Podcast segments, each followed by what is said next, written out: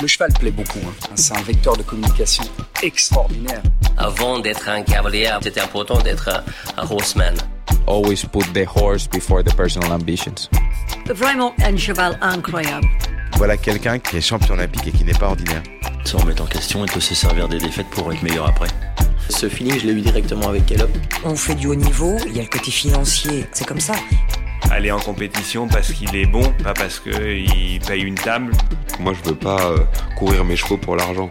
If you can do it in a way that doesn't take too much out of your horses. Quand on voit l'évolution en, en 10 ans de temps, euh, qu'est-ce que ça va être dans 10 ans? Pouvoir motiver les jeunes à aller au bout de leurs rêves?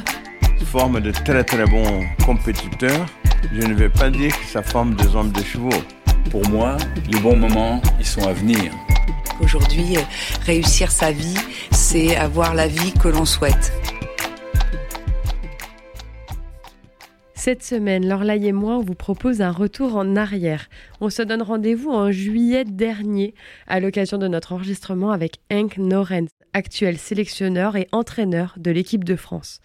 Alors pour tous ceux qui ont vu la durée assez courte de cet épisode, pas de panique, ce n'est pas l'intégralité de l'épisode, seulement un extrait qui, je l'espère, vous donnera envie d'écouter la suite.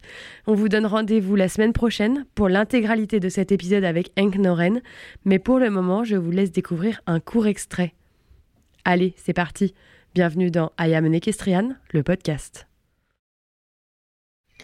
Je m'interroge sur l'équilibre entre le travail, et le talent. Vous en parliez, hein, les jeunes Français qui, montent beaucoup plus au feeling et certaines nations comme les Allemands, comme les Pays-Bas, comme les Américains qui montent à l'éducation à la base. Et euh, vous avez donc entraîné Marcus Henning. Marcus qui vient encore de réaliser une incroyable performance en remportant pour la troisième fois le Grand Prix d'Aix-la-Chapelle.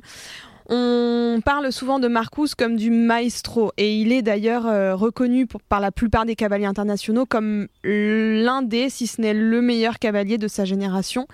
Comment est-ce que vous expliquez le succès d'un cavalier comme Marcus Henning? Est-ce que c'est du talent? Est-ce que c'est du travail? Ou est-ce que c'est vraiment le combiné de tout ça? Oui, je crois que Marcus, ça c'est une mix de deux, non? Qui a eu une, une, énorme talent comme, déjà comme, comme enfant, en fait, aussi avec assez de fautes, mais ça c'était de faute techniquement. Euh, mais, mais vraiment un énorme talent et une, une, grosse travailleur. Bien sûr, il y a des autres qui sont peut-être un, numéro un et deux mondial maintenant. Ça, c'est Hendrik. Ça, c'est Hendrik qui a un talent, parce que j'ai travaillé encore avec lui quand il était jeune cavalier en France, en, en Suède.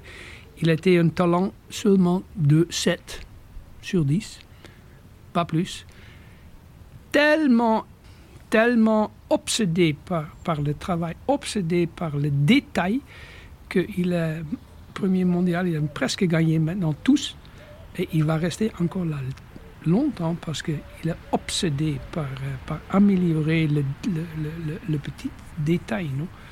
Euh, Julien Paillard, né avec un énorme talent, peut-être un peu moins travailleur euh, que les autres, ou une travailleur différente, on peut dire, que les autres. Euh, et ça sont, ça sont vraiment deux cas aujourd'hui, le numéro un, le numéro deux mondial, qui, sont différentes. Non? Et, aussi, ils sont différentes, et aussi les deux, ils sont maintenant dans un style qui est un peu dehors d'une norme aujourd'hui. On a juste parlé euh, l'équitation euh, saut obstacle mondial qui est un peu homogène. Et eux, ils sortent, en fait, les deux, ils sortent un peu du norme aujourd'hui. Et, et ça, c'est super intéressant à, suivre, vraiment aussi pour moi hein, encore, parce que ça, c'est, est-ce que ça, c'est le, développement où on va dans le futur, oui ou non? Euh, Peut-être. C'est surtout intéressant de suivre ça de très proche, de voir euh, qu'est-ce que eux ils font différent qu'aujourd'hui et peut-être mieux pas sûrement, peut-être mieux, sûrement mieux à ce moment que les autres.